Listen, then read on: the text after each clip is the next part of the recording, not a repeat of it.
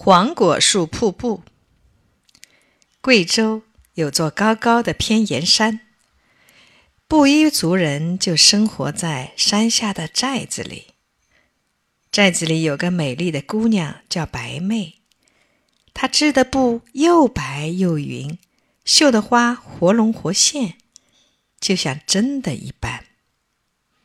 白妹爱上了勤劳的水哥，两个人你帮我。我帮你，大家都说他俩是天生的一对。当地有个恶霸叫苏莽，他看中了白妹，听说白妹爱水哥，又气又急，马上带了打手来抢人。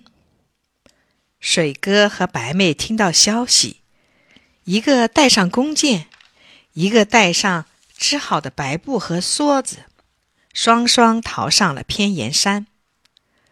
苏莽见他们逃上山，就带人从东西北三面围上去。水哥和白妹被逼到南面的悬崖上。水哥和白妹看看已经没有退路，十分着急。正在这时，一位白胡子老人忽然出现在悬崖边，对他们说：“孩子，别怕。”老人拿过白妹的白布、梭子和围腰，对着吹了口气，然后说：“遇到无路可走，就抛出去，他们会帮助你们的。”他俩向老人磕头感谢，可抬起头来时，老人不见了。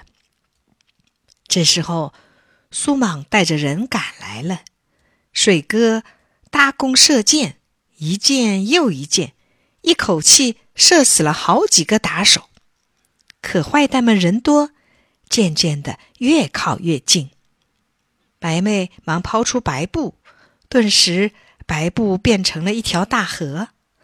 他又急忙把梭子抛出去，梭子变成了一条小船。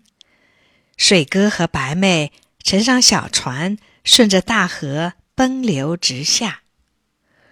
苏莽追到悬崖一看。惊得目瞪口呆，他对手下人大吼一声：“快下山，顺着河追！”打手们从寨子里抢了一条大船，急忙抬下河，拼命去追小船。小船行到黄果树，眼看快要被大船追上了，白妹又解下围腰，向空中抛去，围腰上。绣着的一对喜鹊，扑棱一声飞了起来，一会儿衔着一把剪刀飞到白妹跟前。白妹接过剪刀，蹲在船尾，擦擦几下，把变成河水的白布剪断了，一条大河顿时分成两段。小船沿着下半段河继续向前行驶。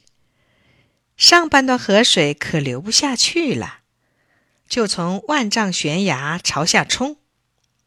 苏莽他们的大船追到剪断的地方，随着水流冲下万丈深渊，一个个摔得粉碎。从此，这儿的水终年不断的从悬崖上往下冲，形成了壮观的大瀑布。直到现在。不宜人都说，这世界有名的黄果树瀑布，就是白妹织的白布变成的呢。